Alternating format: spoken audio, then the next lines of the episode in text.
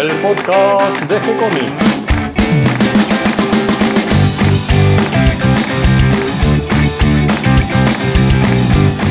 Muy bienvenidos a un nuevo episodio de G-Comics, el podcast donde hablamos de todas las técnicas necesarias para realizar un cómic, cómo dibujar un manga y todo el conocimiento requerido para dibujar esa historieta que tenemos dando vuelta en la cabeza.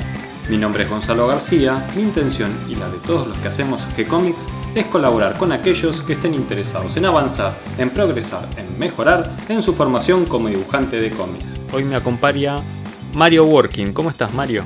Hola Gonzalo, ¿cómo te va? Buenas noches. Muy bien, eh, acá listo para hablar de historietas. Esta vez eh, por la sugerencia de, de una radio escucha.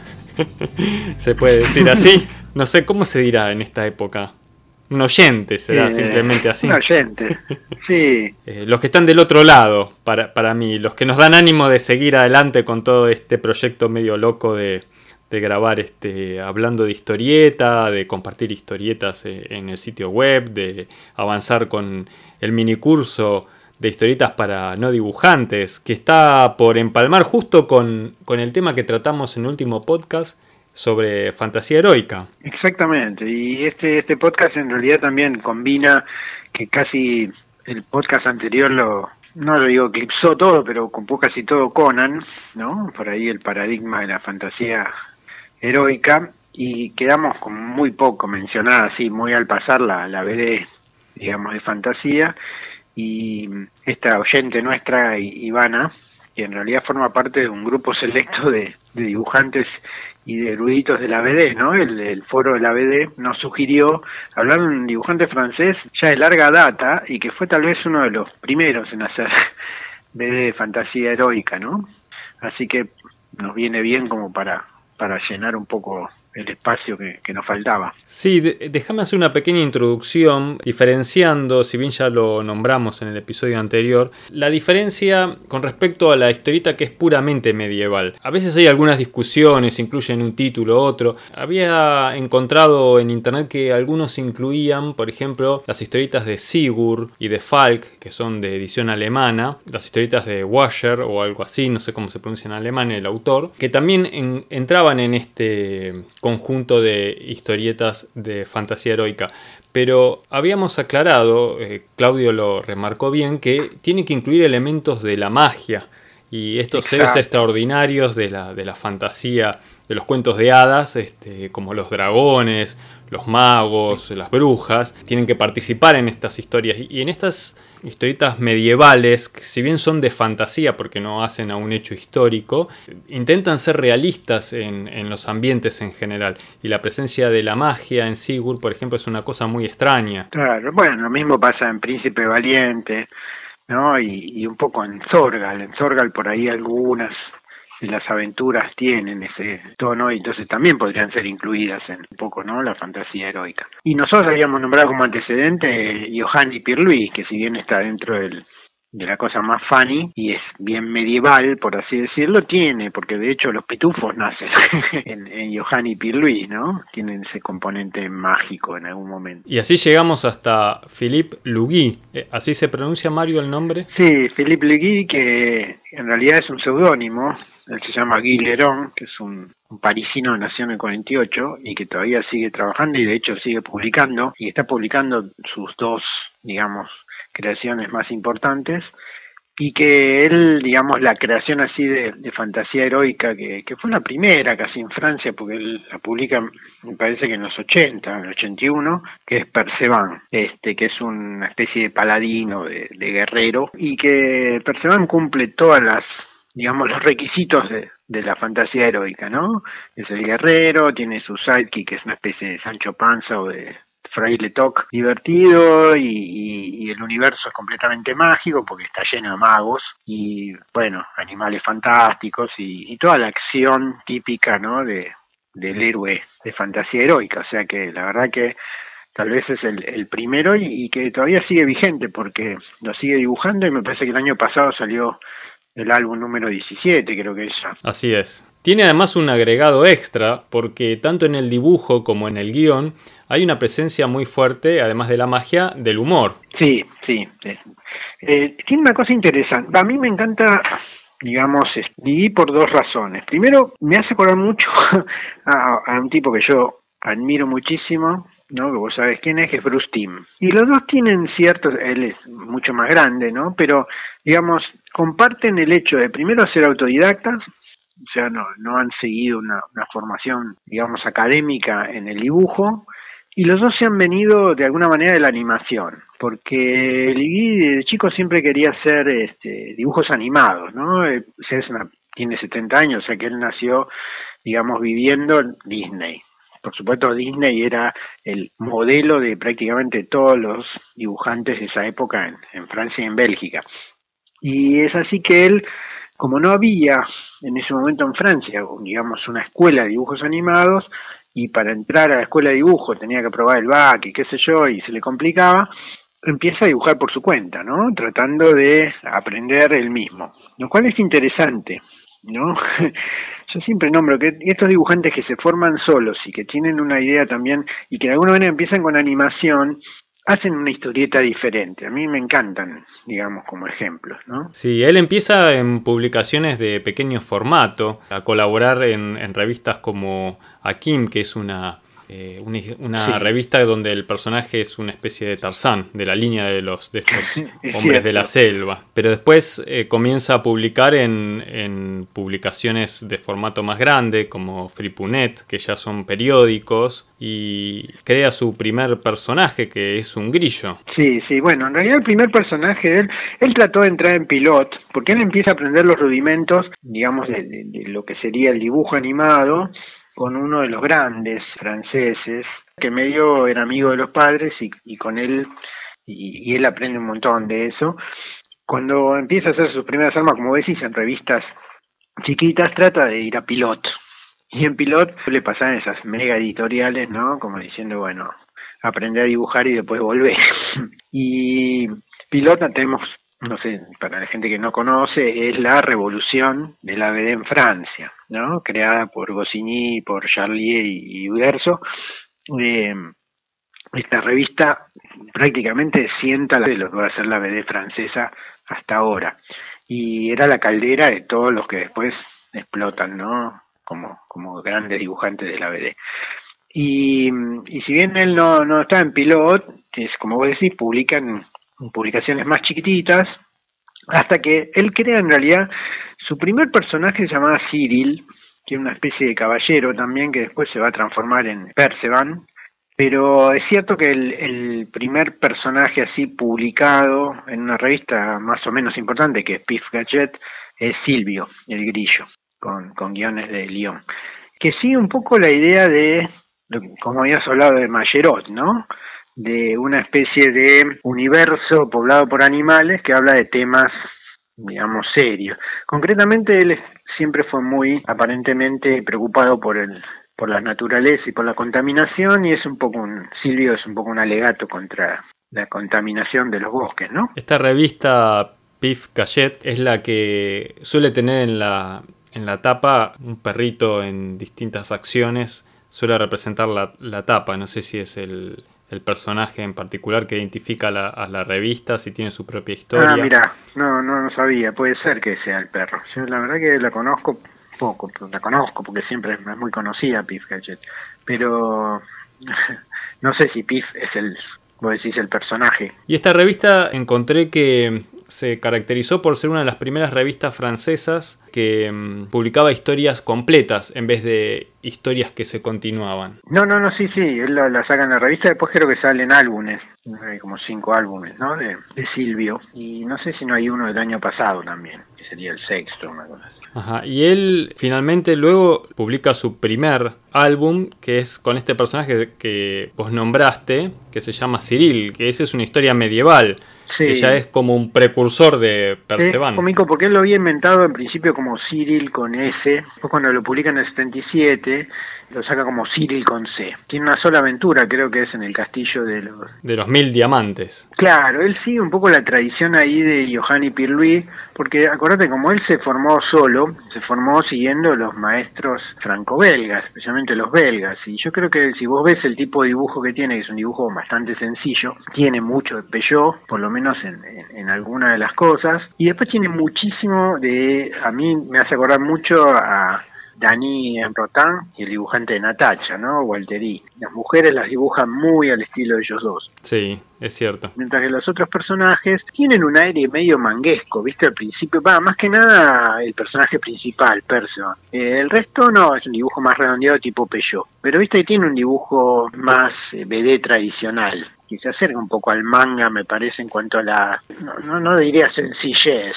Tiene algo del manga y me parece que, eso le viene eh, no solo del lado de la animación, ¿no? que, el, que el manga está muy ligado en sus orígenes también al anime, sino porque él eh, luego de publicar este primer álbum, trabaja con otros dibujantes adaptando una serie que se llamaba Albator, que no es ni más ni menos que conocido como Capitán Harlock o Raimar el Capitán, también, que a mí me encanta. Sí, a mí me, hizo matar de risa cuando, cuando los vi, pues yo tampoco vi a Albator y no, no sabía que era eso, pero cuando vi digo, pero esto es Capitán Harlock.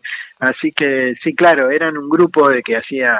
En realidad lo que ellos hicieron, el grupo este que se llamaba Cinco Estrellas, adaptaron la animación a un cómic. Me parece que hicieron el trabajo inverso. Pero como vos decís, como es anime, el estilo es inconfundible. Y el personaje tiene, de Persevan, tiene algo del, dibujo animado. Tiene como dos estilos que, luchan a veces en su dibujo, me da la sensación. Por ejemplo, él es muy preciosista con los fondos. Dibuja muy bien la vegetación, las rocas, los paisajes. Se toma un trabajo muy dedicado. Y las figuras las simplifica un montón. Eso es muy manguesco. Sí, sí, a mí siempre me llamó la atención. Y si vos te fijas, el estilo también de los personajes tiene como tres estilos diferentes, ¿no? O sea, los magos son muy digamos, barrocos en cuanto a la construcción, Persan es muy sencillo, y las mujeres son casi iguales a las que dibuja Valtteri, ¿viste? A Natacha o a las de Daniel Rotan, es, muy similar.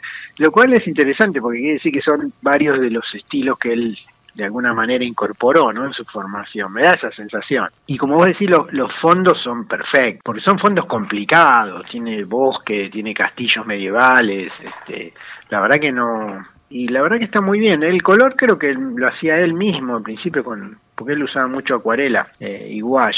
No sé después, después supongo que ya se él es de vieja escuela, pensá que es un tipo de 70 años, formó dibujando en papel. Yo creo que si usa computadora lo usa para colorear ahora y muy poco. Él publica esta historia con guiones de Jean Le Leturgy, sí, y al principio hay otro más que es Javier, eh, ¿cómo se llamaba el otro?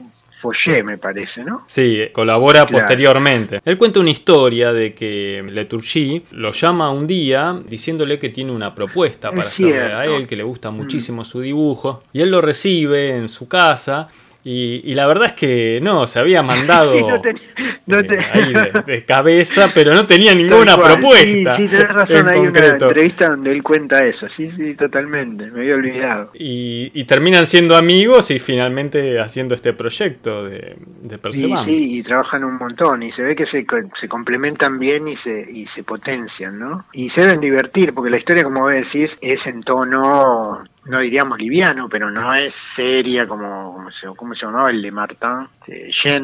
El que era medieval, el equivalente a Lix, pero medieval, no sé, tenía uno que creo era Yen. Esto tiene un tono más bien, digamos, divertido y tiene una cosa interesante, como él lo hace post-censura ya, la censura hasta el cuarenta y pico en Francia era terrible, 49, 50, eh, se permite hacer, digamos, escena de sexo, no explícito, pero bastante implícito, cosa que ninguno se animaba hasta ese momento. Entonces le da un matiz diferencial ahí también, ¿no? Como que él tiene amoríos y, relaciones y, está bueno, como diciendo, bueno, no es tan para chicos, digamos, ¿no? Como es Giovanni Pierluigi, es como una, una cosa divertida de fantasía heroica para adultos, que después es lo que se va a plantear en el universo Metal Urlan, ¿no? Pero en este caso un poco más liviano, no tan serio. Él atribuye el factor humorístico a, los guiones de Leturgy. Sí, puede ser. Porque Leturgy fue guionista de Lucky Luck. Ah, claro, tenés razón. Sí, sí, sí, sí. Bueno, él, él tiene mucho la onda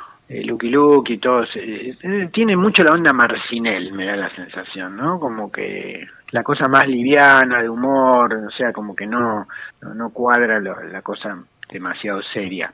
Eh, y el dibujo ayuda, porque es un dibujo más bien marcinelesco, ¿no? Yo viendo las historias de él, eh, muchas veces me da ganas de que sean como más en serio. Eh, tal vez eh, hay, muchos elementos de humor todo el tiempo. Es cierto, sí. Y eso lo hace un poco más infantil. Y bueno, pienso que es ideal para leerla cuando estás entrando en la adolescencia, ¿no? Como engancharse ahí, después, bueno, una vez que te enganchas es como, como cualquier historia, es por el resto de tu vida, pero eh, me parece que el punto de entrada es ese, ¿no? Eh, cuando vas entrando a, la adolescencia, eh, es una linda historia por la fantasía, por esa cosa picarona que aparece por momentos, por la sugerencia de algunas cosas femeninas o del personaje como un héroe masculino. me parece que es interesante para ingresar en esa edad, ¿no? Como que si te enganchaste ahí con, estas historias, tenés para leer. Sí, totalmente. Como decís, son 17 álbumes más 3 libros especiales que se editaron en francés. Sí, exacto. Tiene uno que cubre, digamos, mucha parte que él hizo especialmente. Ah, sí, hay uno que es, eh, incluso tiene dibujos inéditos de todos sus amigos. Entonces tiene versiones de, de Dani, de, de Gottlieb, de qué sé yo, de Eriv, este, con ese personaje, que ese está, está bueno, acá no creo que se editó. Parece que acá no es muy conocido, si bien se editó los primeros álbumes, los editó, no me acuerdo, porque Norma editó algunos. Primero lo editó Grijalvo Dargo, Dargo, claro. Es, la que publicaba también Asterix, claro, eh, que llegaba acá en Argentina luego de Editorial Abril y luego en España lo publicó Norma, aunque creo que Norma no llegó a publicar todos los álbumes. No, creo que Norma hizo los que no, no digamos, no se, no se superponen, o sea, no tienen los mismos álbumes. O sea, que si vos querés tener la colección completa, tenés que tener Dargo y Norma, que a algunos les, les complica un poco porque no son exactamente iguales, pero bueno. Este, y los, el último me parece que no lo editan Dargo, sino con una editorial nueva belga. Acá, si yo no he visto, a veces estaban los primeros tomos en una integral, pero es muy difícil conseguir algo de Persevan acá. Tendríamos que consultar a Claudio. Claudio, sí, este, después le podemos preguntar. Pero, por ejemplo, ahora en Entelequia no hay. Yo le pregunté y me dijo que tenía, pero que tampoco se vendían. Y si, es más, vos te fijas, es, es una cosa notable. Por ejemplo, una cosa muy parecida a Percevan, que a mí me gusta mucho, son los de Erleston y Tarkin, que se llama Tarkan, se llama L'Anfest de Troyes, de Troyes, L'Anfeust se escribe, que es bastante similar. Un poco la historia es un poco distinta porque él originalmente es un caballero, es como un herrero que, que es llamado a la aventura y tiene mucho más despliegue, digamos, de ogros y de personajes fantásticos. Por supuesto hay magos, hechiceras, es también en tono, en tono bastante cómico, pero tiene un despliegue un poco más espectacular y es mucho más conocido, o por lo menos en Francia hoy, no sé por qué se lo, considera más, porque en todos los lugares donde ves está Lanfeus y, y, medio que Person ha quedado como una cosa más de, no sé, coleccionista. Es la, la, sensación que me da, no sé si es cierto. Y Lanfeus conseguí, porque Norma los editó, qué sé yo, pero Person no es tan fácil. Sin embargo, es una historia, ¿no? Que ya lleva ¿Cuántos años? Más de 30 años. Más, sí, claro. O sea, originalmente es del 81. Eh, sí, el primero y el primer álbum se, se editó en el 82 por Claro, por Glenat. Porque los primeros se los edita Glenat y después pasa algo. O sea, los primeros del 81 salen en una revista que se llama GOM y después sí pasan a formato álbum, pero es cierto, tiene es una de las más longevas, digamos, de estilo y una de las más longevas, te diré, de la BD francesa. Eh, vale la pena, o sea, la verdad que vale la pena por lo menos buscarlas, leer algunas. El dibujo es muy interesante, a mí me gusta como dibuja y, como te digo, yo tengo un poco esa atracción por los, los dibujantes que son autodidactas y empiezan como animadores, porque les dan otra como otra forma de contar, que es interesante, y casi todos estos son admiradores de Disney, de alguna manera. Otro ejemplo de BD que, que, no, que no dijimos yo me olvidé, realmente es, es un ciclo que se llama La Espada de Cristal, no sé si lo conoces. No, no lo conozco. Que es un dibujante que se llama Crisé, que también es fantasía heroica, este también es fanático de Disney, y si vos lo ves, y creo que dibujó para Disney, pero haber dibujado para Disney también italiano, porque es muy parecido a Barbucci. O Barbucci es muy parecido a Cris. Y que es de, esta línea más moderna de, dibujo europeo que combina elementos del manga. Exactamente, ahí sí, porque vos viste que ahora Barbucci está haciendo una serie llamada Echo, que es también una serie fantástica. Y bueno, y si vos ves el dibujo de Cris, eh, por lo menos las mujeres las dibujan parecido, que también tiene esta evolución de la onda Dani y, de Natacha, ¿no? Que para mí han quedado un poco como los, los que marcaron la línea. Los precursores. sí, sí, de las mujeres así no en tono realista. Y que si vos te fijas del otro lado, lo que hace Tim. Porque, digamos, las mujeres que dibuja Tim son espectaculares. Sencillo como lo hace, son tremendamente efectivos. Y, y, y todos los dibujantes que siguen en la línea de Tim eh, hacen algo parecido. ¿no? Y, y hay como un contacto del otro lado del océano. Y bueno, y volviendo a, a eh, es un tipo que sigue trabajando y eh, por lo que yo sé, sigue dibujando como antes. Son de esos que van a morir en el tablero, ¿no? Sí, como él cuenta en, en los reportajes, siempre se nota que a lo largo de su vida estaba cargado de trabajo, con ilustraciones, con una o dos series al mismo tiempo, siempre con mucho trabajo. Y además un hombre que muy apasionado se lo nota por, por lo que hace, al punto de que cuando le surgía una idea o encontraba un personaje dejaba todo y se iba corriendo al estudio a, empezar a hacer esos dibujos del, personaje para definirlo. Mira, eh, sí, él, eh, creo que Silvio la tuvo que dejar porque empieza a aparecer Perceban y Perceban le, le, lleva todo el tiempo, ¿no? Porque en una época lo estaba dibujando al mismo tiempo, pero como decís, creo que ilustraba eh, o sea, trabajaba para, como ilustrador en, en publicidad, era multi, multitask. Y creo que es guitarrista también, porque en un reportaje que le vi tiene colgada una Gibson, una, Fender, o sea que le debe gustar tocar la guitarra también.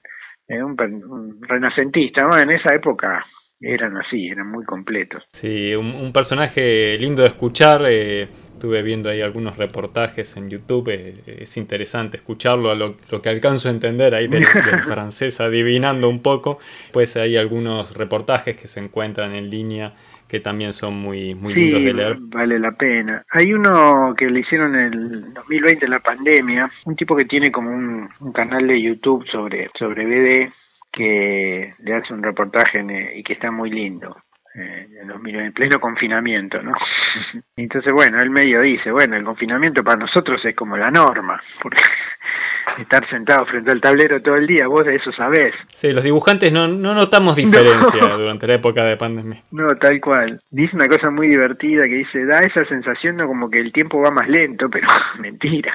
Es verdad. Pero que dice, claro, él la vida no le cambió tanto en ese sentido, porque bueno, estás dibujando y por ahí aceleras proyectos, ¿no? A pesar de que sí te cambia, pero bueno. No, bueno, Philippe Legui vale la pena revisarlo, leer los Persevan Silvio, para la gente que le gusta los, los funny animals, digamos, eh, es interesante, muy en la línea así, mayerotiana. Y si buscan por internet van a encontrar eh, bastante material, incluso en castellano, como para leer y conocer un poco de, su obra y de, estos personajes que él fue creando a lo largo de su vida.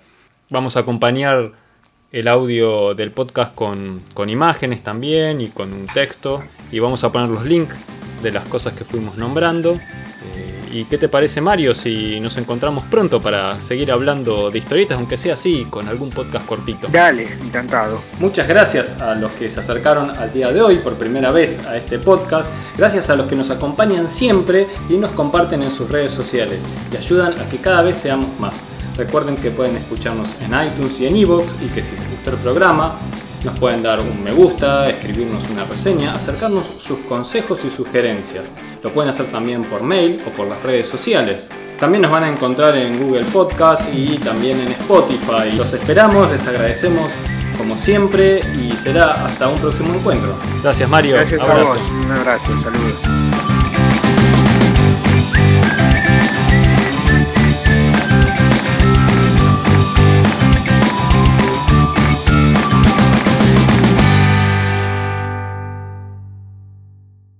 Es, verdad lo que decís del, dibujo que tiene así una onda de, dibujo animado. Y él, eh, en una parte, en unos reportajes, dice que la inspiración de él, de, de todo esto, no es eh, todas estas historias de Conan, de, de fantasía heroica. Él ni había escuchado hablar del género, ni tenía idea. No, es cierto, creo que no había leído El Señor de los Anillos, ahora que me acuerdo. Ni sabía que existía.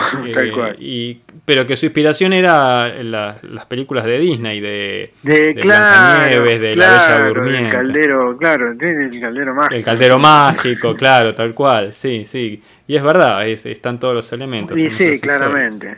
Sí, sí, sí, sí, sí, este es un Disney fan, claramente. Eh, y lo ves en los dibujos. O sea,